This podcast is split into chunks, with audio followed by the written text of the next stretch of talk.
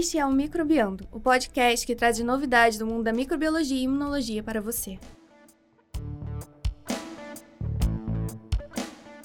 Esse é mais um episódio especial em Congresso, e dessa vez nós estamos no 30 Congresso Brasileiro de Microbiologia, na cidade de Maceió, em Alagoas. Bom, nessa viagem a gente vai contar com a participação da Rosana, do Leandro. Oi, gente! E aí, pessoal? E eu, Sid Clay. E aí, gente, o que, vocês acharam do congresso? O que, foi a parte favorita de vocês em Maceió? As praias? As praias são muito bonitas. Praia do Gunga foi muito legal. Essa eu não consegui ir. eu também não consegui ir, mas no congresso teve muita coisa interessante também. E nesse episódio nós entrevistamos a keynote speaker do congresso. Vocês sabem o que é uma keynote speaker? Eu confesso que eu não sei. Não? Explica aí, Rosana. A ah, gente nada mais é que aquele palestrante principal, né? O que vai fazer a palestra de abertura do congresso. Geralmente uma pessoa renomada na sua área que dá uma palestra assim, faz um show de palestra, né? Que foi o caso da Raquel. É, nesse congresso, a keynote speaker, a palestrante principal, foi a professora Raquel Peixoto, do Instituto de Microbiologia, professor Paulo de Góes, que é aqui onde a maioria de nós trabalha, né? E ela falou sobre probióticos para corais. Exatamente. Será que ela quer dar iogurte para corais? Eu acho que é isso aí. Né? Vamos ouvir na entrevista, né? Depois o professor Luciano Bersot, da Universidade Federal do Paraná, falou pra gente sobre biofilmes bacterianos na indústria de alimentos. Essa palestra foi muito interessante. Bom, em seguida tem o Dr. Caetano Antunes, da Escola de Saúde Pública da Fiocruz do Rio de Janeiro, que está descobrindo novas substâncias antimicrobianas de uma fonte nova e inusitada, nossas próprias fezes. Isso aí, Rosana, você conhece o Dr. Caetano Antunes? Pouco tempo, né? Bom, depois do Caetano foi a vez do Dr. Felipe Naveca, da Fiocruz de Manaus, que falou sobre viroses negligenciadas na Amazônia. Depois nós entrevistamos alguns alunos premiados de melhor, como melhor pôster do congresso, incluindo o nosso editor Sid Clay Lira. Uhul! Aê! Você tá super orgulhosa, Rosana? Eu tô, fiquei muito. Eles crescem rápido, né? Deixa a gente assim orgulhoso. Esse episódio foi gravado nos intervalos entre uma palestra e outra ou quando o palestrante estava livre. Então, em algumas partes, você pode ouvir um barulho de pessoas no fundo ou algo caindo. Bom, avisos dados, vamos ao episódio. Então aqui a gente está com a Raquel Peixoto, que ela deu a palestra de abertura aqui no 30 Congresso Brasileiro de Microbiologia. E a gente queria saber um pouco mais. Eu, eu fico super interessado sobre os probióticos para corais. Inclusive amanhã estou pensando em conhecer os corais aqui de Maceió. Né? Eu e Rosana. É, é, 8 horas da manhã, né? Sim. Se a gente é, conseguir é. acordar. É, e... Hoje eu disse que eu ia, mas a gente não foi. e aí eu queria saber um pouco mais é, sobre esses probióticos. Então, a gente começou a trabalhar com isso, né? Como eu falei na apresentação, nós nos inspiramos muito na microbiologia, na verdade na agricultura, no que vem sendo aplicado, e também humanos, transplante de fezes, probióticos. E a ideia é que qualquer organismo pode resistir melhor a impactos se ele está mais forte, se ele está mais saudável, né? uhum. né? Isso é a mesma coisa com a gente, com qualquer outro organismo. Então a gente começou a investigar quais micro-organismos, quais é, daqueles micróbios que vivem associados a corais, é, poderiam conferir saúde a esse organismo, ou seja, fazer com que eles ficassem mais fortes, mais resistentes. E aí eles poderiam lidar melhor com todos os impactos que eles vêm enfrentando, principalmente aqueles causados pelas mudanças globais, né, o aquecimento da, dos oceanos, que é uma questão muito grave porque os corais eles, eles já vivem no, li, no limite de temperatura né, deles. Então, se dois graus, dois graus a mais na água já Faz podem causar, diferença. fazem muita diferença. Então, assim, a gente começou a pensar que isso poderia ser uma estratégia legal. E aí a gente fez isso. Foi mais ou menos aquela associação que eu fiz, né? Quando a gente está doente, vai tomar um antibiótico, Sim. e aí o médico fala para a gente tomar iogurte, que a gente vai ficar mais forte. Então a gente está dando iogurte para o coral ficar mais forte. E aí quando vem o impacto, seja ele qual for, independente do impacto, ele vai estar tá mais saudável. Teoricamente, ele vai ficar mais resistente, vai aguentar, porque essas ondas de calor, esses heat waves, elas vêm e passam. Se a gente puder fazer com que eles resistam durante esse evento, uhum. é, a gente consegue fazer com que eles não morram e que eles consigam resistir e, e continuar se reproduzindo. E eles são afetados também é, quando a temperatura ela diminui ou só quando aumenta? Muito? Não, se é, eles é, se diminuir demais a temperatura, eles também vão sofrer, porque eles vivem em áreas tropicais. Então uhum. você pode ver que os corais eles habitam essas regiões tropicais porque eles precisam viver nessa faixa de temperatura, em torno de 26 graus em geral, na média, né? É, mas isso não acontece. É, o que a gente está né? acontecendo né? agora é o aquecimento. É o né? aquecimento. Então, se você pegar esse coral e trouxer para uma área mais fria, ele não vai sobreviver. Eu fiquei impressionada com a parte que você falou do Great Barrier Reef, né? É. É a Grande Barreira de Corais. A Grande Barreira de Corais na Austrália, né? É que está entrando em extinção, né? A gente daqui a alguns Não só anos... a grande barreira de corais, todos os corais do planeta estão ameaçados de extinção até 2050. Então a gente já perdeu mais da metade da cobertura de corais do planeta nas últimas décadas. Uhum. E a previsão, se as predições, né, dos modelos uhum. se confirmarem, é que os corais não resistam. Nenhum coral de água rasa resista se a gente continuar do jeito que a gente está. É, e essa a forma de probiótico você já está vendo o resultado, né? A gente Pelo tá menos vendo. Em, em nível de laboratório. laboratório. É, a gente costuma comparar que a gente achou a cura no laboratório. Então, se fosse humano, a gente ia passar pro ratinho, depois pro outro bichinho, até chegar no humano. No coral, a gente vai ter que correr. E aí, por isso que a gente está fazendo esses networks, né? De muitas pessoas, porque a gente não tem tempo, pra gente tentar acelerar e fazer 20 anos em dois de pesquisa. Mas, Raquel, qual é o impacto se daqui a cinco anos não tiver mais nenhum coral no mundo? Qual é esse impacto? Olha, a gente prevê né, os impactos, a gente não pode Uhum. ter certeza. Mas todas essas alterações, elas estão relacionadas, elas estão vinculadas também, elas acontecem juntos com, junto com o aumento da, do nível da água, do mar é, e, e várias outras coisas. 25% das espécies marinhas dependem dos corais, ou vivem ou passam alguma parte das suas vidas nos corais. Então essas 25% das espécies marinhas já estariam comprometidas. E aí você, tu- tudo que está relacionado a ela pesca, turismo, é, sustentabilidade está afetado. Além disso, elas protegem, os corais recifes, eles protegem a costa, né? Quando a onda, a energia vem na, na- em forma de ondas, eles dissipam essa energia antes que ela atinja a costa. Se você não tem, porque se os corais morrem, o processo de erosão muito rápido, você vai começar a ter mais eventos de, de, de ondas atingindo Sim, a costa aqui em Maceió mesmo a gente consegue perceber isso, né? Aqui A a, praia proteção, é, né? a praia ela tem onda bem menor e a gente consegue perceber que tá quebrando lá embaixo Lá por causa embaixo. da barreira de corais. Exatamente. É. É, e essa proteção vai deixar de existir.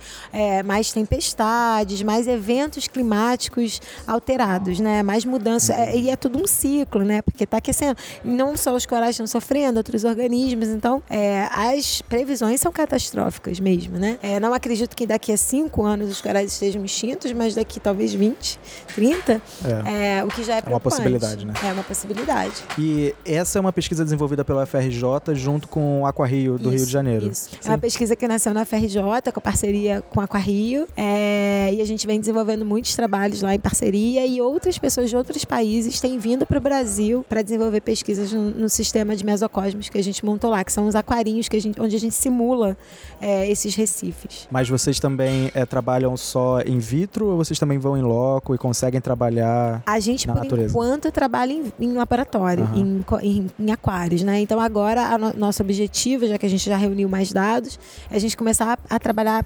procurar licença para começar a trabalhar isso em, em recifes que estejam Ah, que muito ameaçados. Tem que ter licença.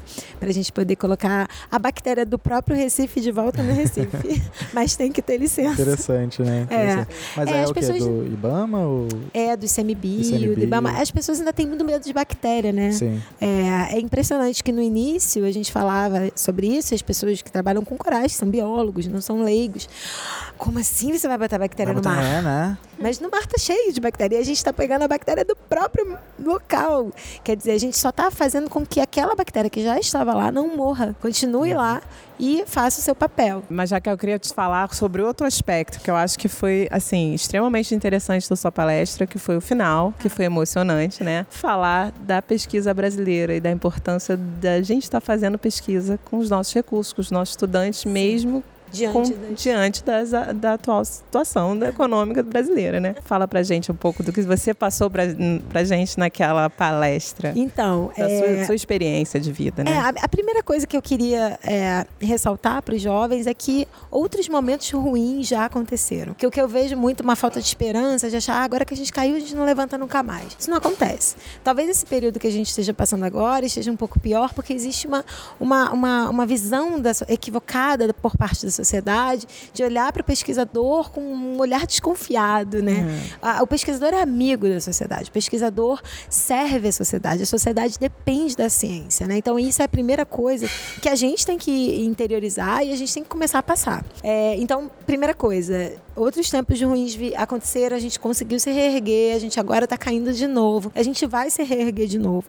Mas é importante não desistir. Eu tive momentos em que eu não eu fiquei um ano sem bolsa no meu mestrado, uhum. porque o programa de pós tinha duas bolsas na época, algo assim. Uhum. E eu persisti no início do, da minha pesquisa. Eu, eu mesma financiei parte do início da pesquisa, eu porque eu é. acreditava é. na pesquisa, você sabe. Então eu acreditava naquilo, não que eu acho que todo mundo tem que fazer, uhum. muita gente não tem nem condição de fazer, mas eu acreditava naquilo, então, é, ou isso, ou você buscar uma parceria, uma colaboração e escambo, você troca, né? Você tem esse material, eu tenho aquele, eu te é. dou, e vamos resistir, vamos, vamos nos unir para resistir, é para passar. É importante passar é essa importante, mensagem agora, porque é. tem, a gente vê tanta gente desanimada. Exatamente. Né? No congresso mesmo conversei com várias pessoas no pôster falando, perdi a bolsa, estou aqui pra, por mais três meses, o CNPq, né? daqui a três meses vai cortar minha bolsa. Tem muita gente desanimada. E assim, não adianta a gente aumentar né, o problema. problema. A gente tem que dar não. força, que é. uma mensagem de otimismo, né? Sim, eu acho que eu vejo essa nuvem de pessimismo, eu entendo essa nuvem de pessimismo, ela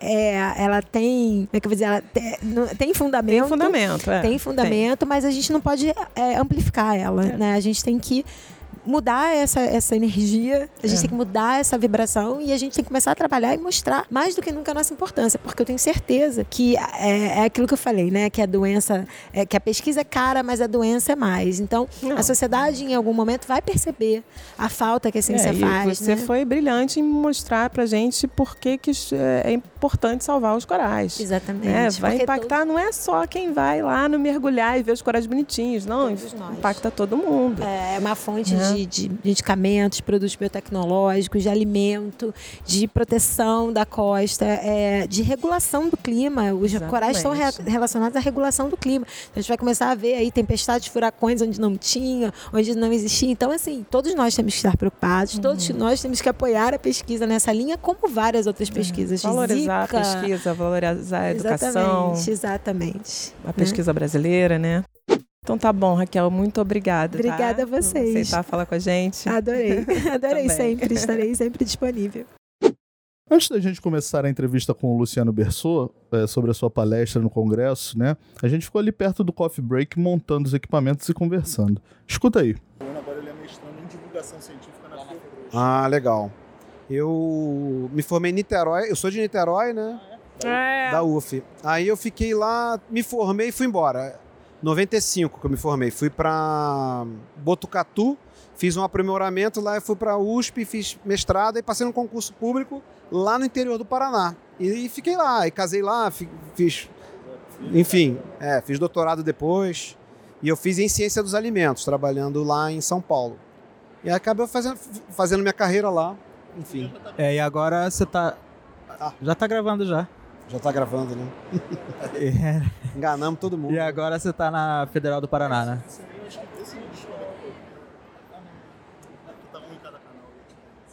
Só escuta pra ver se tá bom. Tá bom? Pode tirar se quiser. Tá bom? Então agora você tá na Federal do Paraná. Isso, eu tô na Federal do Paraná, fiz 20 anos agora em agosto. Fui para lá é, um concurso público, assim, ser pioneiro no interior do Paraná, né? Existia uma pressão da da sociedade paranaense, porque o FPR, que era a grande universidade paranaense, só tinha campus em Curitiba, né? E um estado enorme, né, territorialmente. Né? Então, assumindo aí essa questão da pressão, eles fizeram curso de veterinária em 93, lá em Palotina. Então, o curso já fez quase, quase fazendo 30 anos já. Bastante tempo. E eu fui para lá em 99. Só vamos cortar e fazer a introdução da apresentação que a gente não fez. Isso aí. Oi, gente, a gente está aqui no 30 Congresso de Brasileiro de Microbiologia. A gente está agora com o professor Luciano Bersot, ele é formado em veterinária, é, tem mestrado e doutorado em ciências de alimentos e a gente acabou de assistir uma palestra dele sobre biofilmes é, na, o impacto do, de biofilmes da indústria alimentícia, não é isso? Isso mesmo, isso mesmo. Luciano, fala pra gente então um pouco sobre esse impacto. Por que, que é importante estudar biofilmes na indústria alimentícia? Certo.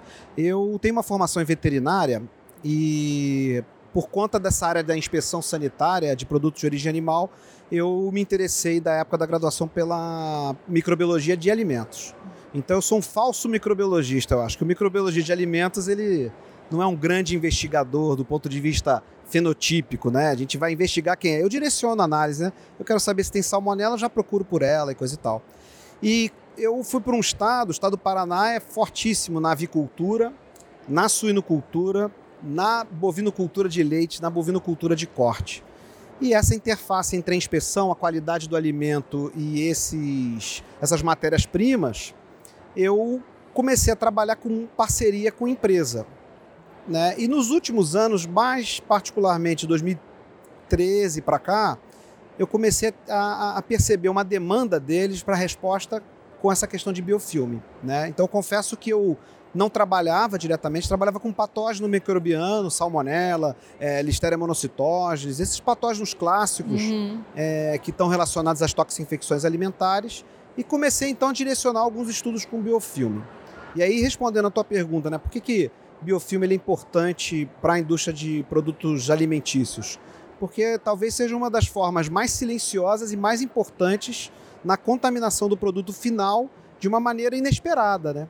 Que é aquela célula céssel aderida à superfície que de repente contamina o produto e a gente É, É, eu ach- eu achei interessante na sua palestra que vocês analisam a esteira, né? Que é o último contato do alimento antes de ser embalado. Que ali seria um, um fator é, de que não dá mais para a gente descontaminar, né? Aquele alimento, a não ser cozinhar. Né? Exatamente. Ali, num desses estudos, inclusive, que eu- mostrei, assim, aquela uma das esteiras era a última esteira antes da embalagem final, Uhum. né? E ela tinha uma contaminação elevadíssima por listéria, É. né? E realmente a indústria desconhecia o problema, porque ela não tem mecanismo é, fenotípico nem macroscópico para avaliar aquilo, né? Então ela perde a informação Nem mesmo. avalia, né? Nem Não- avalia. Professor, é, quanto é, a gente perde em dinheiro é, com esse problema de contaminação de biofilme na indústria alimentícia, vamos dizer assim, por ano no Brasil? O senhor faz alguma ideia disso? Qual o impacto financeiro? Olha, você sabe que os estudos de impacto sobre a- os patógenos e alimentos, eles são difíceis no Brasil. Primeiro que a gente tem dados muito subestimados né, da Anvisa em relação a essa questão eh, da contaminação e dos surtos no Brasil. Mas se a gente pegar com base nos dados do CDC, por exemplo, a gente, em relação a biofilme especificamente, não saberia dizer, mas a gente tem uma média de 3.500 dólares por caso de salmonelose eh, causada pelo consumo de alimento contaminado. Então dá pra gente tirar aí que uma parcela seria responsabilidade do, do biofilme, com certeza. É, e além disso tem danos, né? A, ma- a maquinaria do local, né? Tem danos, perdas econômicas relacionadas a você ter que repor algum tipo de equipamento, né? Exatamente. A gente vê. Porque assim, o tema é, biofilme ele é amplo demais, né? Tem biofilme benéfico É. e biofilme que, que é o que eu trabalho, que é aquele biofilme indesejado, né? É. Mas mesmo o biofilme é, é benéfico, a, a, a, a formação daquela massa de célula ali naquela superfície, ela é prejudicial ao funcionamento do próprio equipamento. Tem uns estudos bem interessantes, o cara coloca uma, uma microcâmera como se fosse uma endoscopia no sujeito, só que ele introduz dentro do equipamento, ele começa a entrar nas tubulações, o cara vai vendo que a, a redução da luz da tubulação, às vezes, em 70%, só de biofilme formado, entupindo aquilo tudo lá. É, e você mostrou que o material do equipamento ele também influencia muito, né? Sem e como é que. Qual material seria o ideal para evitar essa colonização do biofilme? Ó, é ponto pacífico na indústria que o ácido inoxidável é um material ótimo. Em relação às suas características de hidrof- hidrofobicidade, em relação à sua durabilidade, facilidade de limpeza, é, menor potencial de corrosão, enfim. Mas nem tudo pode ser utilizado com ácido inoxidável. Numa superfície que você é, transporta um alimento, nesse caso as- essas esteiras que conduzem alimento dentro do- da indústria, tem que ser maleável. Né? Então ela vai ter que ser uma superfície que tem que ser um material plástico aí, um poliuretano, polipropileno, enfim. Então assim, qual que é o ideal? Depende muito do momento e da circunstância. Agora, alguns são é, execrados, que eu acho que é a madeira para a grande indústria, né? A madeira ela realmente não é uma superfície boa. É muito porosa, né? Muito Ajuda porosa, Essa muito. ligação da bactéria. Apesar de que hoje a gente assistiu uma, um tema aqui na, no Congresso Brasileiro de Microbiologia sobre a questão dos queijos artesanais e a importância que a madeira tem na seleção de cultura. Então, eu vou fazer assim, para tudo né? tem exceção, né? E para, por exemplo, para quem tá, para quem tá nos ouvindo agora eu, te, eu faço cerveja artesanal em casa e eu tenho um fermentador daqueles cônicos de plástico e eu tenho certeza que tem um biofilme agarrado ali que eu não consigo limpar de jeito nenhum. Quais são as soluções? O que, que a gente pode fazer para diminuir essa contaminação, para se livrar desse biofilme, eh, seja em casa, seja na indústria? Perfeito. Você faz essa sua cerveja para consumo próprio ou você vende? Para consumo Então tá bom, aí ela, ela pode, né? não, avisa.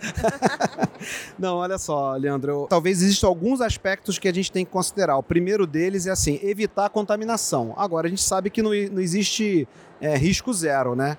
Então, evitar não quer dizer que a gente vai garantir que isso aconteça em 100% das vezes. Então, quando eu sei que eu não consigo evitar a contaminação, tem que eliminar o quanto antes. Então, eliminar o quanto antes é fazer uso adequado é, de produtos químicos que possam ser utilizados para aquela função. Por exemplo, eu não sei dizer em relação à cerveja. Cerveja é uma coisa que eu sei beber, mas não tenho ideia de como que faz.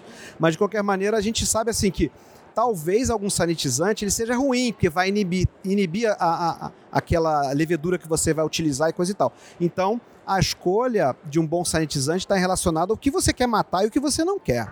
Porque o sanitizante, é, infelizmente, normalmente pode deixar algum tipo de resíduo. Então, esse resíduo vai ser é, ruim para aquela cultura que você usa dentro de um processo tecnológico e coisa e tal. Então, além dessa questão de você escolher o produto certo, é usá-lo na concentração adequada, ter o tempo de contato adequado, fazer com que ele tenha uma ação mecânica adequada e que também se permita sempre monitorar isso. Então, sujei o equipamento, limpei o equipamento. O que, que sobrou ali? Eu tenho que dar um jeito de monitorar. Para casa, para residência é difícil, né? Porque a gente não vai fazer suave e mandar isso para um laboratório. Mas para a indústria, realmente, essa questão do monitoramento é essencial. Eu fiquei curioso quando você falou que você e seus alunos eles vão nas indústrias e tudo mais, e eu que- queria saber qual é a relação é, de vocês como pesquisadores, querendo, é, de certa forma, averiguar ali, né, identificar o, o que, que tem, se está tendo alguma coisa errada, e qual é a relação, como é que eles veem essa, essa relação? Em algumas situações, quando a indústria procura a gente, é tudo um pouco mais fácil, porque a relação se dá de forma até invertida, né? A, empre... a gente não tem uma característica no Brasil de que o empresário procura o pesquisador, né? Quando procura, ele acha que vai ser tudo de graça, porque ele imagina que você tem subsídio para tudo, né? Então ele procura, eu quero validar aqui um processo, aí você dá um, faz um croquis lá, apresenta para ele o projeto. Nós, por exemplo, podemos arrecadar esse valor via fundação da universidade. Então ele paga via fundação, a universidade recolhe os, os- os valores e o restante a gente tem que ter um- uma avaliação do uso em compra de insumos e material é, permanente. Então, quando a, a empresa ela procura a universidade, é, isso gera um custo para aquela empresa. Olha, a gente trabalha ali na região com empresas grandes, né? São empresas exportadoras, União Europeia, os caras têm um volume de processo muito grande, né? Então, normalmente, quando eles querem nos procurar para fazer algum estudo, por exemplo, com biofilme, que é o tema que nós estamos falando aqui, esses estudos, normalmente, se for para ele fazer uma validação, né? Esses estudos, normalmente, eles, eles fazem com empresas que prestam consultoria. A gente não faz consultoria, a gente faz pesquisa.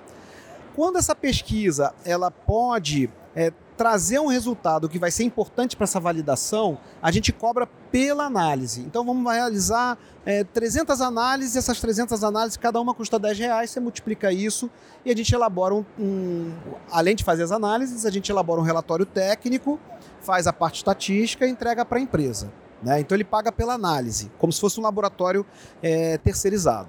É muito legal falar disso porque eu acho que essa interação universidade pública empresa é algo muito cobrado hoje em dia, né? E esse é um excelente em- exemplo de como isso funciona e funciona bem no caso do laboratório de vocês. né? Sim. Cara, eu tenho uma, uma sorte de ter essas parcerias. Isso é uma, uma coisa que eu tô há 20 anos lá e a gente, hoje, se eu botar na ponta do lápis tudo que é patrimônio do nosso laboratório, basicamente foi de recurso gerado com parceria público-privada. Acho que o grande problema é, é que nem toda pesquisa consegue essa parceria. As pesquisas básicas, por exemplo, não tem como. É, exatamente.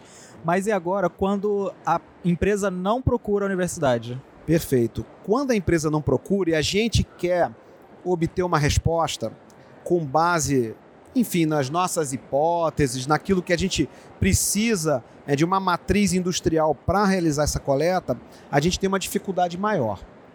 Porque muitas vezes a empresa ela tem é, as suas restrições em relação à abertura do segredo industrial. Ou em outras situações que ela não quer que você mostre que tem o problema. Apesar de que É. quem está na ciência, quem está na indústria, sabe que o problema existe. Né? Então, para nós, mas o problema é ele não quer que faça divulgação.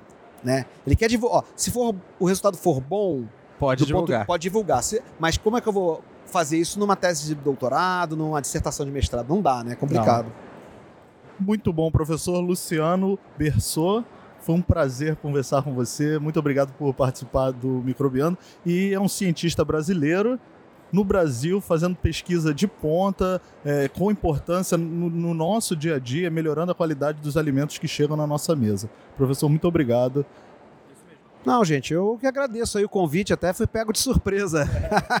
Uma Vocês- surpresa boa. Não sei né? se são- se são os meus cabelos ou os meus olhos azuis. Mas enfim, foi uma satisfação. Obrigado mesmo. Oi, gente! Hoje é o terceiro dia do 30 Congresso Brasileiro de Microbiologia e a gente está aqui, a gente acabou de assistir uma palestra do Dr. Caetano Antunes. É, Caetano é meu marido, né? Pra que... Isso aí é mamata, hein, Caetano? Pô, tá entrando aí pela cota, hein? Mas o, o projeto de pesquisa dele é muito interessante, ele deu uma palestra brilhante hoje. É, e aí, Obrigado. Caetano, fala um pouquinho, fala um pouquinho pra gente, para os nossos ouvintes que não sabem sobre de onde você veio, o que, que você estuda. Bom, o nosso interesse, na verdade, é, com, é o microbioma intestinal. E o que a gente vem estudando ao longo dos últimos anos é como é que esse microbioma intestinal ele protege a gente de infecções por patógenos, é, principalmente através da produção de moléculas que é, esses patógenos sentem e usam para regular a expressão de genes que são importantes para a virulência. É, inicialmente nós usamos salmonella como nosso modelo, descobrimos que é, existem algumas bactérias do microbioma, microbioma intestinal que produzem moléculas que são capazes de inativar os mecanismos que o salmonella usa para causar a doença no hospedeiro. E nos últimos anos, mais recentemente, a gente tem expandido esses estudos também para outras bactérias intestinais, como por exemplo Vibrio cholera, Clostridium difficile e por aí vai. É, a salmonela é usada como modelo para estudos em infecção intestinal? Por isso vocês usaram ela primeiro? Isso, é porque a proteção que as bactérias do microbioma eh, conferem, ela é um, é um fenômeno chamado de resistência à colonização, e esse fenômeno foi descrito originalmente com salmonela. No final da década de 50, eh, pesquisadores mostraram que animais tratados com antibióticos eram mais susceptíveis à infecção por salmonela, tinham doença mais grave, tinham uma carga bacteriana maior. Então, esse foi o modelo de estudo originalmente usado para estudar esse fenômeno. Então, o que nós fizemos foi tentar identificar, dentro desse eh, modelo, se haviam bactérias específicas ou até moléculas específicas produzidas pela microbiota que tivessem envolvidas nessa proteção eh, que o microbioma nos confere eh, eh, contra a infecção por salmonela. Caetano, você falou pra gente na palestra sobre resistência à colonização, né? Que as bactérias da microbiota, elas impedem ou protegem a gente é, de infecções em geral. Fala um pouco para os nossos ouvintes que não- nunca ouviram falar sobre esse fenômeno. O que, que, o que, que isso representa? Por que, que isso é importante ser estudado?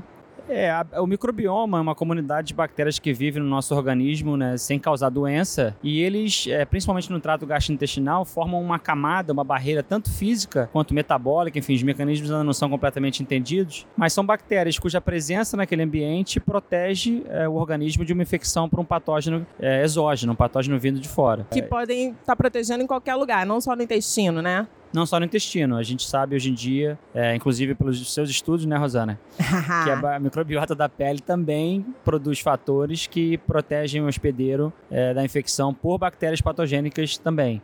Será que Então- isso acontece na microbiota oral também, na boca? Eu imagino que provavelmente sim. Eu acho que provavelmente toda a microbiota de qualquer sítio do corpo vai ter desenvolvido seus mecanismos para interagir e proteger eh, o hospedeiro do- de patógenos.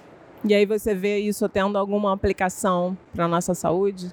É, ainda é cedo falar para dizer isso, mas eu acho que sem dúvida há um potencial. À medida em que essas bactérias produzem moléculas que têm atividade, que protegem a gente é, de doenças, a gente pode começar a isolar essas moléculas, produzir essas moléculas em larga escala e usar elas possivelmente como é, é, não antibióticos, né, mas moléculas com atividade antivirulência, podem ser usadas tanto sozinhas quanto em combinação com antibióticos para facilitar, ajudar o organismo a combater uma infecção ou evitar uma infecção. É, e eu tava com essa dúvida, né? Vocês também é, isolam esses, essas moléculas ou vocês só fazem uma bioprospecção? A gente começou sem saber o que, é, o que essas moléculas eram, simplesmente usando um extrato de moléculas provenientes do microbioma. E a gente, à medida que a gente foi investigando, conseguiu identificar é, espécies bacterianas isoladas, é, cultivadas sozinhas no laboratório, que também tem essas também produzem essas moléculas, têm essa atividade e mais recentemente a gente conseguiu isolar algumas moléculas que sozinhas, sem nenhum membro da microbiota, é, também tem esse papel de proteção ou de desligar os genes de virulência da salmonela. Eu fico pensando assim, hoje em dia a gente fala muito de transplante fecal, né? Que o transplante de fezes de uma pessoa para uma outra pessoa pode proteger a pessoa de, de determinadas infecções. É, será que algum dia a gente vai estar tá vendo o transplante dessas metabólitos, ao invés das fezes em si, que as pessoas né, podem ter alguma aversão? É, é. um transplante de metaboloma fecal? É possível. Inclusive, é, a gente já sabe, no caso de Clostridium difficile, que é o, o principal exemplo onde transplante fecal tem sido usado para tratar, é, se você transferir apenas as moléculas produzidas pelo microbioma intestinal para um paciente com uma infecção por Clostridium difficile, ele se recupera tão bem quanto se você fizer o transplante fecal envolvendo as células. É mesmo? Não sabia disso. É. Tô por fora. É. E é, eu acho que, é, sem dúvida, é, o transplante fecal, apesar de ter uma taxa de sucesso muito grande, recentemente nós tivemos um caso de uma, um paciente que morreu é, por uma infecção causada por uma bactéria resistente a antibióticos que veio desse transplante fecal então acho que sabendo disso. É, então acho que cada vez mais a gente, as pessoas vão, é, as agências regulatórias vão começar a apertar isso e a tendência vai ser ou em usar bactérias isoladas, né, probióticos, já isolados e caracterizados, ou usar só as moléculas produzidas para garantir que não há realmente nenhum risco para a saúde de quem está recebendo esse tratamento. Essas moléculas elas podem ser consideradas como pré-bióticos ou não? Seria outra classe? Na verdade não, acho que são, seria uma outra classe, porque o pré-biótico ele atua principalmente no favorecimento do crescimento, né, do desenvolvimento de uma bactéria que já está presente na microbiota, mas que ela passa a crescer melhor e assim ela combate, combate o, o patógeno. Nesse caso, são moléculas específicas direcionadas não ao membro da microbiota, mas ao patógeno em si que atuem desligando, por exemplo, a expressão da, da, da, da maquinaria que eles usam para causar doença, ou alterando de alguma forma a interação desses patógenos com as células do hospedeiro para que a doença se desenvolva, não se desenvolva, se desenvolva de uma maneira mais branda. É, então, Caetano, obrigado por, pela presença aí, por, pela disponibilidade do seu tempo de eu conversar com a gente. Que isso. E eu sei que você está com tempo curto, né? Você vai para outra palestra agora assistir. É. Então, vamos deixar você ir lá. Obrigadão. Muito obrigado. Nosso último palestrante entrevistado foi o Felipe Gomes Naveca que fez uma conferência sobre vigilância genômica de vírus negligenciados, emergentes e ou reemergentes na Amazônia Ocidental brasileira. Ouve aí como é que foi a entrevista.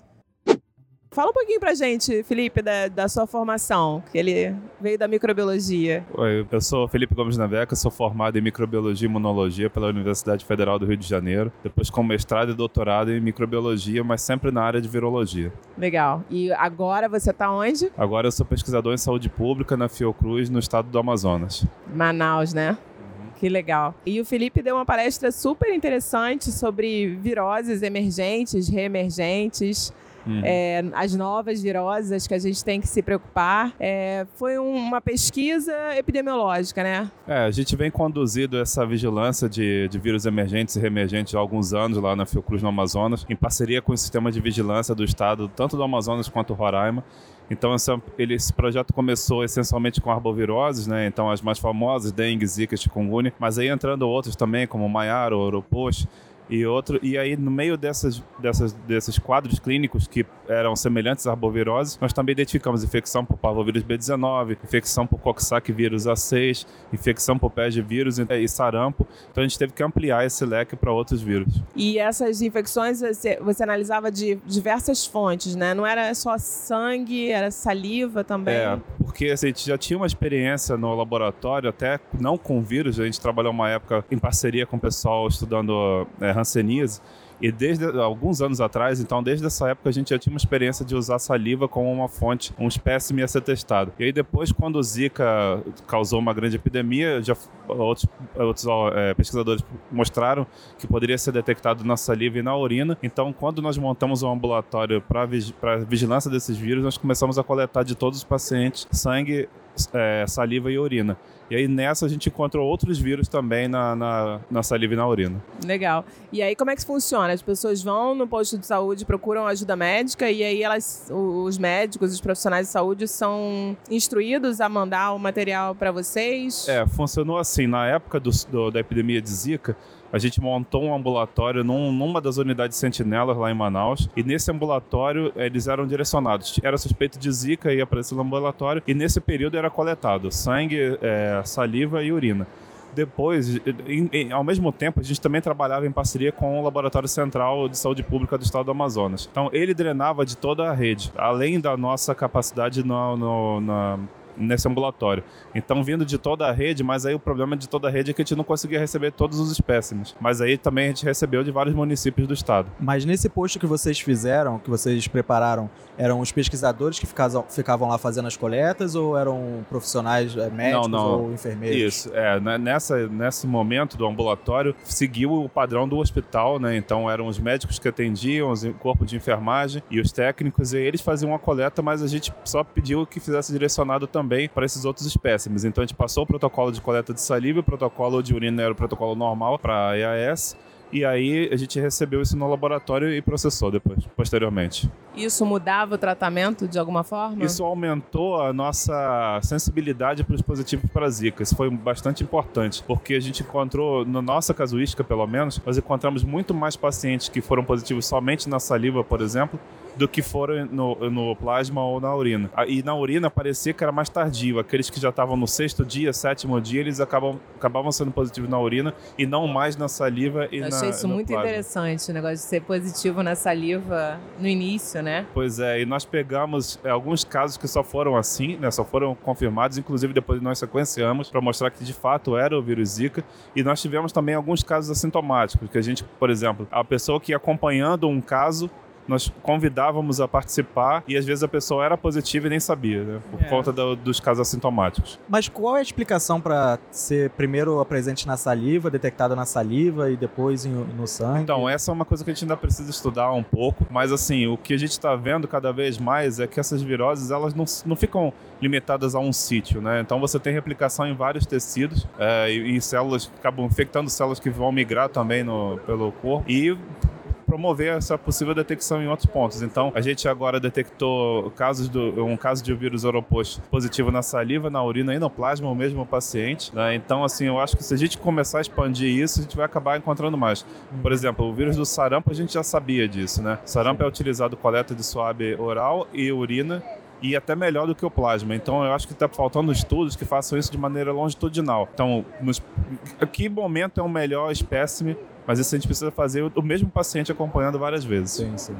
E ele estar presente, ser detectado na saliva ou na urina, isso significa que essa transmissão possa ocorrer por, esse, por esses fluidos? Essa é uma excelente pergunta. Tá? Não significa isso, até porque nós utilizamos métodos moleculares que poderia até estar detectando vírus não infeccioso. Uhum. Então isso, isso realmente ainda precisa estudar.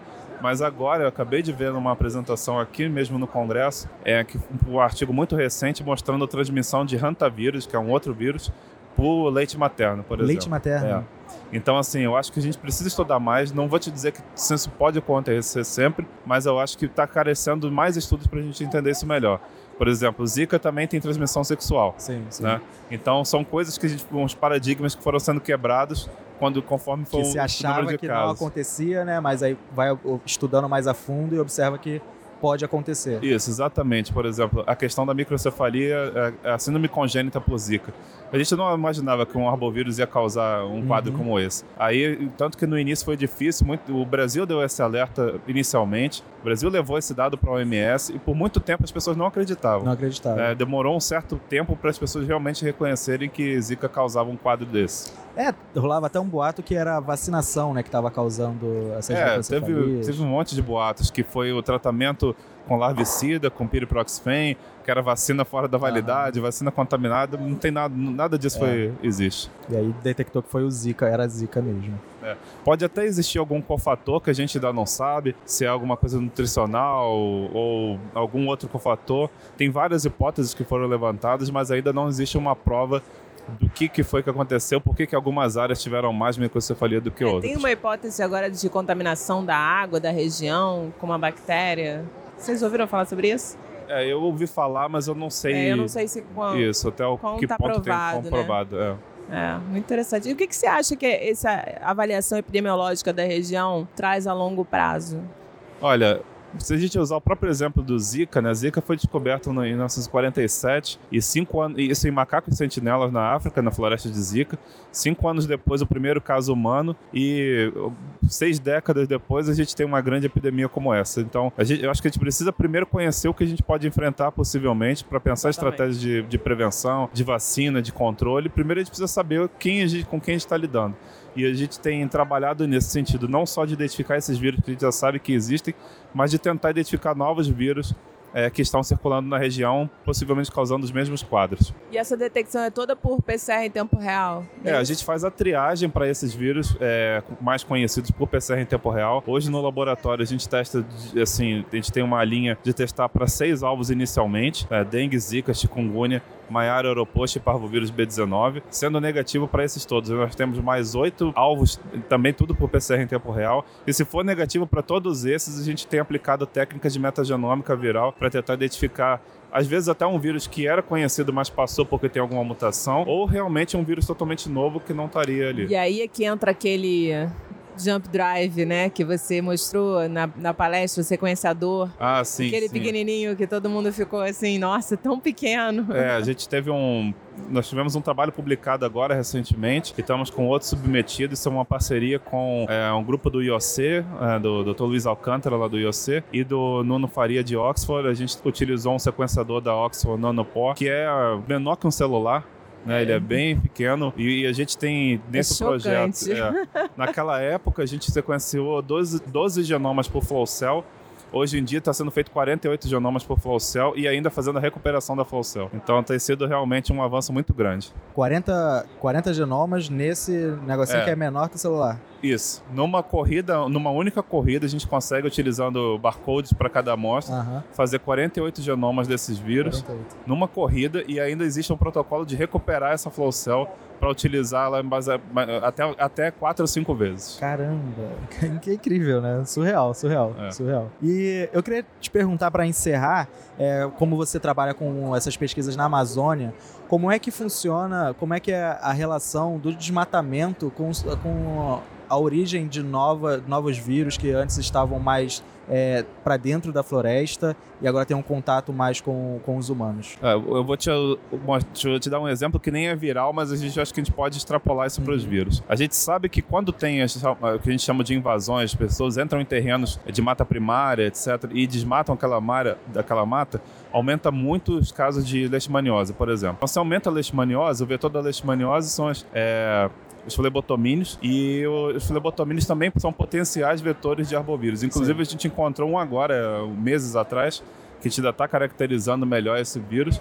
Então, todas as vezes que a gente mexe nesse ecossistema e o, homem adentra nesse, possível ciclo, ele vai estar exposto e pode estar infec- ser infectado. E o problema na Amazônia maior ainda é uma questão de logística. A gente não tem estradas como a gente tem em outras regiões do país, então o deslocamento ou é de barco ou é de avião. Ou é muito caro ou é muito demorado. É. Então são questões que são complicadas. E aí, no- nas nossas próximas pesquisas, a gente vai iniciar uma pesquisa agora, trabalhando com um programa das chamadas UBS fluviais, Unidades Básicas de Saúde Fluvial, que são barcos equipados como uma UBS que vão até as comunidades ribeirinhas. E a gente vai junto Já com eles para fazer o diagnóstico localmente lá dessa É, população. isso, isso é muito interessante, né? Porque vai ajudar essa população que tem um acesso limitado, né? Pra...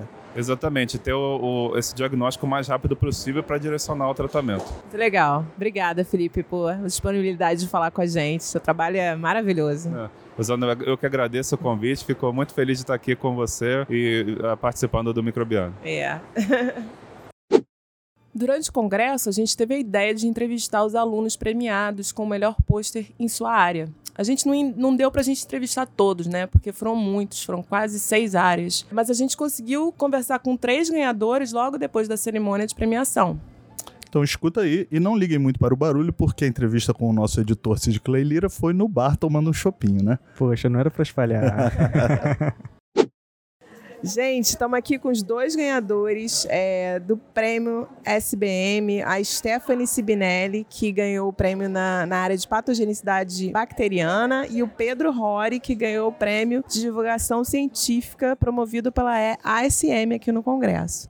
E aí, gente, qual é a emoção de ganhar um prêmio assim no Congresso? Bom, a emoção é, é muita, como que vocês não estavam aqui para ver, eu dei um baita de um, de um pulo na hora que foi anunciado, fiquei bem emocionado. Ai, é muito gratificante, muito feliz. É, depois de, de, um ano, um ano e meio de trabalho, você vê que seu trabalho é bom, as pessoas gostam. É muito bom. Muito legal, né? Muito legal. Stephanie, você tá. Fala pra gente graduação, qual é a tua universidade? Eu tô na graduação, tô no último semestre lá na USP. Qual curso? É Ciências Biomédicas. E você, Pedro? Eu sou formado em biologia nas modalidades de licenciatura e bacharelado. Aí Neste ano eu comecei minha segunda graduação em comunicação social na modalidade de rádio, TV e internet, na Unesp de Bauru também. Muito legal, hein? É, muito legal. Então você está com uma formação ali na comunicação, né? Biologia e comunicação. É, eu estava lá como jurado na, no concurso de divulgação científica e aí eu pude ver a apresentação do Pedro e aí deu um show de bola, hein? Show de bola. Foi muito bom. Parabéns. Obrigado. É eu que não estava lá, Pedro. Fala, fala rapidinho do seu trabalho. Ah, bom, o nosso grupo, né, nós uh, trabalhamos com a qualidade do leite, a gente avaliou 102 amostras de leite da, de propriedades rurais do Centro-Oeste Paulista, mais focado na parte de segurança dos alimentos. E eu que não estava lá para ver a sua apresentação, é. Stephanie, fala pra gente como é que foi, é, com que você trabalha. A gente trabalha com salmonela, é, agora a gente está trabalhando com salmonela tifimurium e a gente estuda o sistema de secreção tipo 6, que ela tem é, vários sistemas de secreção, e mais a gente está estudando principalmente o sistema de secreção tipo 6 de salmonela. E entre outras bactérias entéricas. Muito legal. Não, é interessante porque a Rosana é, avaliou a Stephanie e eu avaliei é. o Pedro, então a gente, a gente ficava falando. É, a gente deu muita sorte. É verdade, olha só. e a gente ficava falando entre, entre é. a gente aqui, falando, ah, a apresentação do Pedro foi muito boa Isso. e tal. E a Rosana. E a gente, tomara que ela ganhe, que eu quero entrevistar ela. então, gente, mais uma vez, parabéns. É, agora e... vocês podem comemorar. Isso aí. Pessoal, obrigado.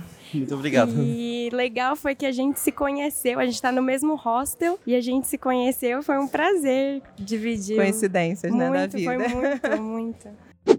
Bom, agora eu tô aqui com o último premiado do Congresso Brasileiro de Microbiologia, na categoria de ensino. E quem é, Rosana? é o nosso ilustre produtor, Cid Clay Lira. Aê!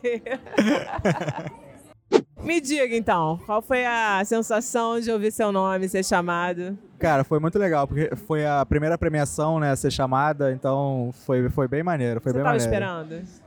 Não, não. Você tava com esperança, mas... Eu tava com esperança, porque foi avaliado, claro, né? É, foi claro. avaliado, então eu tava com esperança ali. Mas tinha uns outros trabalhos maneiros ali também. Não, e tinha muito trabalho de ensino, né? Tinha, tinha. Eu tinha. acho e que bem mais diferente do que os também. outros anos. É. E a, a sessão foi super agitada, eu vi muita gente perguntando, a gente tinha Sim. um trabalho do microbiano também, muita gente parando para perguntar. E bem diversificado, né? Tinha no Facebook, tinha traba trabalhos com. Tinha alguns trabalhos com jogos também. Com jogos. É. E eu assisti um que era sobre o uso de. Como se fosse um, um, um cursinho, né, bem curto sobre microscopia ótica para graduan é, para graduandos que estão no primeiro período.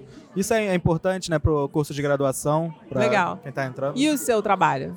Sobre o que que era? Bom, eu estou trabalhando no mestrado de divulgação científica da Fiocruz e eu estou trabalhando com avaliações de jogos de tabuleiro, jogos de carta, é, mas com temática de microbiologia. E aí são três jogos diferentes que eu estou avaliando e esses três jogos sendo aplicados no museu, que é o Museu Ciência e Vida em Duque de Caxias, né, cidade é, do estado do Rio de Janeiro, da Baixada Fluminense. Então, os, os dados que eu levei, né, foi referente a um jogo que os três São três jogos, como eu disse. Então, um é da, desenvolvido pela FRJ, outro pela Fiocruz e outro pela USP. E aí eu trouxe os dados, por enquanto, só que foi desenvolvido pela FRJ, que é o Batalha de Micróbios, desenvolvido pela Fernanda Abreu, é, do Instituto de Microbiologia mesmo aqui. E Que é são- baseado no Super Trunfo, é esse? é, ele é baseado no Super Trunfo. Já está adaptado, então assim, já não pode mais ser o Super Trunfo, tem algumas regras novas.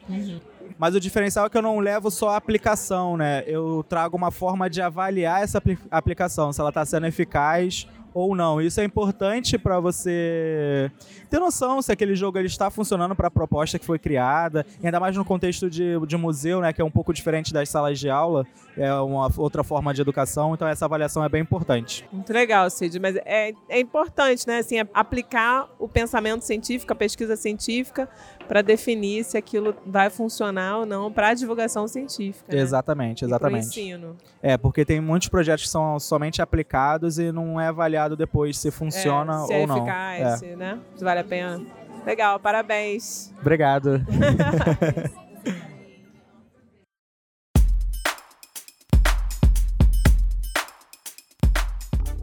A gente está aqui no stand da SM com Divulga Micro. E quem está aqui comigo é a Laura. Oi, Laura, tudo bom? Oi, Cid, tudo bem? E qual é a novidade que você tem para falar pra gente? Então, Divulga Micro está promovendo, com o apoio da SM, um concurso de água aqui no Brasil. Né, as inscrições estão abertas até o dia 15 de novembro. É, os detalhes do regulamento, eles estão no nosso Instagram, arroba Divulga Micro. Mas para participar é muito simples, você tem que bolar uma imagem, fazer esse desenho em um meio de cultura, utilizando micro-organismos é, mandar a sua foto em alta resolução, pelo menos 300 dpi, para o e-mail do Divulga Micro. E tá tudo lá no Instagram. Tá tudo lá no Instagram, explicando direitinho, com uma breve descrição da inspiração, né, para sua obra de arte microbiana, quais os micro-organismos foram utilizados e meio de cultura. E quem quiser inspiração, tem fotos de Agar Artes no, no Instagram do Divulga Micro? Tem algumas fotos no Instagram do Divulga Micro e tem também no site da SM fotos de concursos de arte em agar anteriores que a sociedade promoveu. Então eles servem de inspiração para quem quiser ter uma ideia aí para mandar pra gente. Mas o pessoal quer tá perguntando aqui, ó, qual é a premiação? O que, que eles ganham? A premiação é muito legal. É, a gente vai premiar duas pessoas. ah, a gente vai escolher o melhor pela nossa comissão julgadora. Aham. Esse vai ser o vencedor, o primeiro colocado. Ele vai ganhar Giant Microbes. E também. São aqueles ursi- de são pelúcia, aqueles, né, micróbios de isso, os pelúcia. micróbios de pelúcia. A gente vai dar um kit de mini Giant Microbes Olha, com o tema natalino. legal. para você enfeitar sua árvore de Natal. Aham. E, o um e-book da SM também, Um na área de Um microbiologia, isso. E o segundo lugar vai ganhar um outro e-book da SM também na área de microbiologia. O nome dos e-books também estão lá no Instagram. Irado. Então é isso aí, pessoal. Até dia 15 de novembro, mandem lá, entra no Instagram do Divulga Micro, arroba Divulga Micro, é Isso. E o e-mail é divulgamicro, arroba divulgamicro.com.br. Isso aí, a gente vai estar divulgando nas nossas redes também.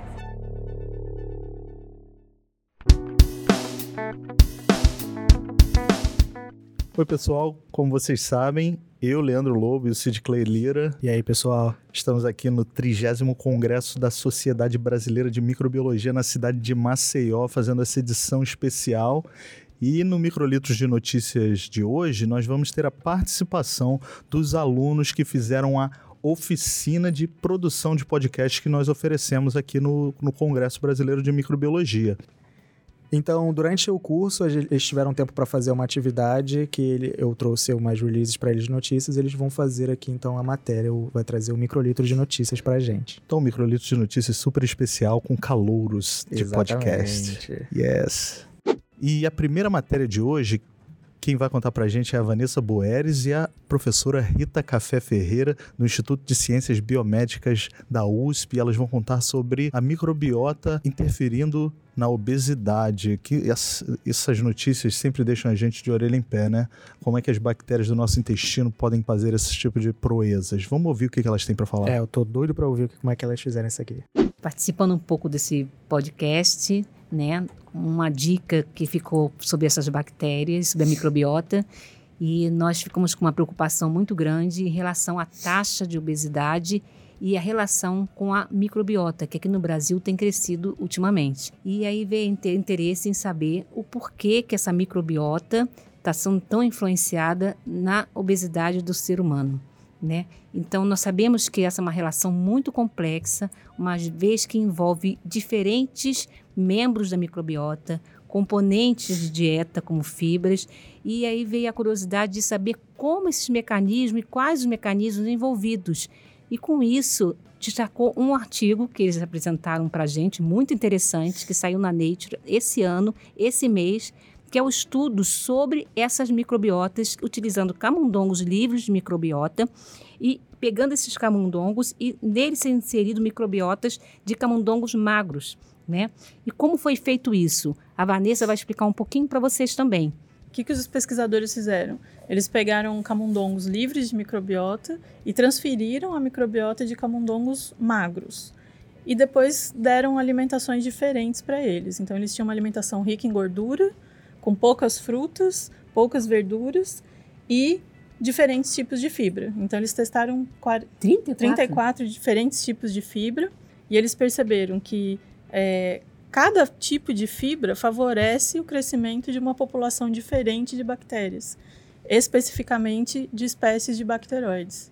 Como que eles fizeram isso? Eles fizeram análise da composição da microbiota e depois fizeram um sequenciamento. Eles viram que quando eles davam um tipo A de fibra, por exemplo, uma espécie de bacteroide se sobressaía e outras não. Quando eles mudavam o tipo de fibra, mudava o tipo de espécie de bacteroides que se sobressaía. Quando eles foram analisar o que, que essas espécies tinham de diferente, as que se sobressaíam com um tipo de fibra, elas tinham um gene que codificava a enzima que era capaz de digerir aquele tipo de fibra. As que não conseguiam, eles tinham, elas tinham uma mutação nesse gene.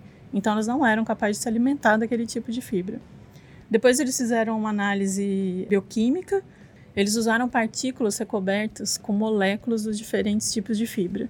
Então, eles alimentavam aqueles camundongos e depois, quando as partículas eram eliminadas nas fezes, eles viam se a partícula estava recoberta ainda com a fibra ou não. E aí eles perceberam que as diferentes comunidades microbianas digerem diferentes tipos de fibra, porque ou aquela partícula saía limpa ou ela saía ainda com as fibras. Então, resumindo, pelo que eu entendi, será que você concorda comigo? O tipo de fibra que a gente come vai influenciar no tipo e na espécie bacteriana da nossa microbiota? Exatamente. Ai, Mostrando qual a importância da nossa dieta tá. para a manutenção então, do nosso peso ou engordando ou emagrecendo. Ai, viu? Que bacana isso, né? Então, acho que vai, vai ajudar muito no estudo da microbiota, principalmente em relação aos obesos. Bom, a segunda matéria do Microlitros de hoje é da Daphne Suman e do Victor Reiter, os dois também do Instituto de Ciências Biomédicas da USP, e eles vão contar pra gente sobre mosquitos anófilos que transmitem malária a longas distâncias. São tipo bombardeiros, daqueles que vão voando de um continente para outro, levando a malária. É isso, pessoal? Conta aí pra gente. Bom, muitíssimo boa tarde a todos. Fico muito feliz pela oportunidade. O nosso artigo está falando sobre a questão da distância que mosquitos anófeles, que são um, é um gênero específico de mosquito que é capaz de transmitir a malária. É, boa tarde, pessoal. Obrigado pelo convite. Eu acho interessante a gente comentar o que é a malária. A malária antigamente era conhecida como a febre terçã. A febre terçã era aquela febre que a cada três dias uma pessoa tem um pico de febre, ia ficar super mal, ter calafrios, mas no dia seguinte ela já não tinha nada. Então é uma doença que tem muitos períodos em que você fica assintomáticos, mas os períodos sintomáticos são muito difíceis. Além disso, é importante lembrar que o anófilis ele transmite o plasmódio. O plasmódio é o protozoário causador da malária. E o plasmódio falciparum, ele causa malária cerebral. A malária cerebral ela pode gerar trombos que levam a pessoa realmente à morte. Então, o grande perigo da malária é o período que você pega, o quão grave você pega e ela pode realmente acarretar a sua vida. O mosquito anófilis, ele percorrer grandes distâncias significa que aonde tiver um foco de incidência, o mapeamento dessa distância de transmissão é muito maior. Então, uma zona de chuva, uma zona onde tem uma piscina, uma zona onde nada de limpeza está sendo acontecendo, você não vai ter um foco naquela região. Por exemplo, a dengue, normalmente ela se fica no município, ela é bem localizada. Agora, esse não, ele pode mudar de estado, ele pode viajar a longas distâncias e ele é noturno. Então, normalmente você não vê quando a picada está acontecendo. E os idosos, quando vivem em áreas endêmicas, eles costumam ter ser totalmente assintomáticos depois de várias vezes que eles pegaram. Então, pessoas assintomáticas numa área de endêmica desses mosquitos significa que você vai ter um constante contágio da população. Bom, retornando um pouco para o tema abordado no artigo, é legal dizer que o estudo ele foi voltado para a análise da dinâmica de população dos mosquitos anófilis numa região da África denominada Sahel. Então, eles perceberam que os mosquitos são capazes de viajar longas distâncias, o que seria aproximadamente 295 quilômetros numa única jornada de 9 horas noturna. Então, realmente é absurdo a distância que eles podem ir. Eles perceberam isso a partir de um, de um método muito interessante. Eles utilizaram balões de hélio para levantar redes entre 40 e 290 metros de altura a partir do nível do solo essas redes elas são grudentas para ser capazes de capturar esses mosquitos. É importante dizer que o mosquito que é responsável pela disseminação desse parasita é o mosquito fêmea do Anopheles, não o macho. A fêmea que utiliza o sangue para o desenvolvimento dos ovos. É importante lembrar que a sazonalidade na África e no Brasil é igual, é bem semelhante, porque nós estamos todos localizados no hemisfério sul da, do planeta. O estudo foi realizado entre os meses de março e novembro, mas eles só capturaram mosquitos nos meses de julho e novembro, com alguns picos maiores de captura entre agosto e outubro. E aí isso pode ser que gere uma resposta para um, um enigma, que é tipo, ué, mas por quanto tempo as populações de mosquito permanecem na região do Sahel? Então, os pesquisadores eles dizem que os mosquitos eles também podem ter a sua rota, o seu trajeto, o seu comportamento modificado pela presença ou não de ventos nessas regiões.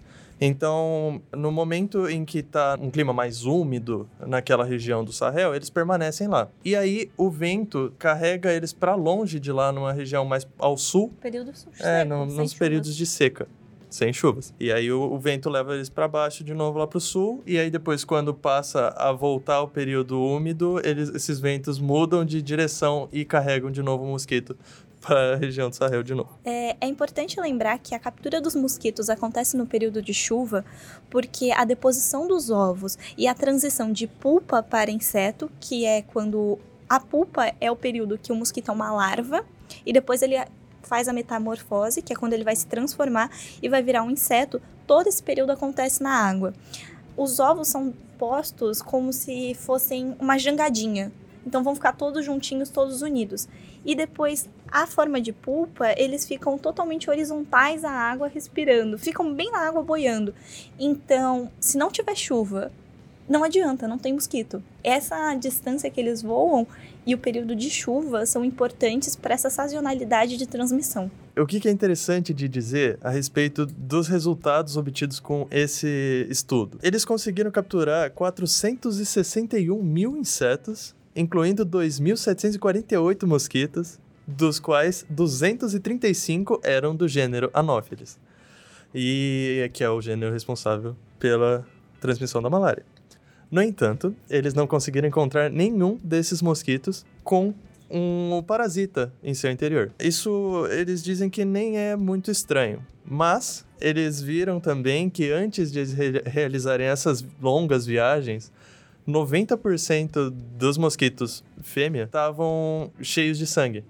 Então, isso mostra um comportamento das fêmeas de que elas picam algum indivíduo ou, ou, ou realizam o ato de picar antes de fazer essas viagens. Então, quando elas chegam no destino, elas já colocam os ovos e, e eles já, já têm esse processo de desenvolvimento durante a viagem, por causa da presença do sangue.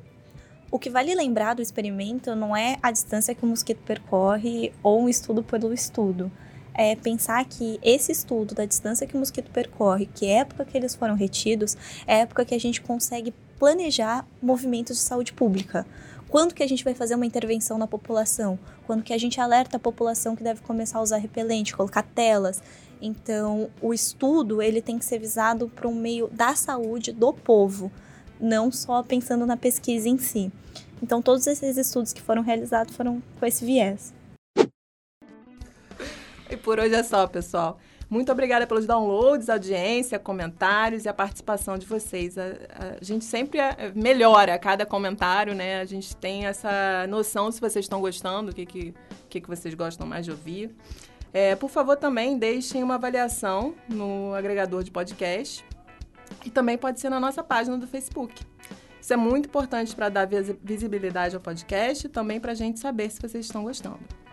Isso aí, nos sigam lá nas redes sociais, no é, Facebook é barra microbiando e no Twitter é o arroba microbiando. No Instagram, arroba, microbiando, microbiando também. também. Isso aí. Uh, perguntas, sugestões de temas, críticas, elas podem ser enviadas ou por e-mail para microbiando.micro.frj.br ou pelo próprio Facebook, Instagram e Twitter.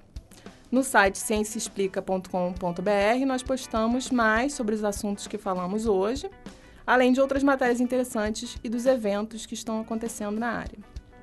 Nosso podcast está lá é, no site da Ciência Explica e também nos aplicativos de podcast de sua preferência. E a gente está no Deezer agora também e no Spotify. É. É, o podcast Microbiano tem o apoio do Instituto de Microbiologia Professor Paulo de Góes, do Instituto de Biofísica Carlos Chagas Filho, ambos da FRJ e também da Fiocruz.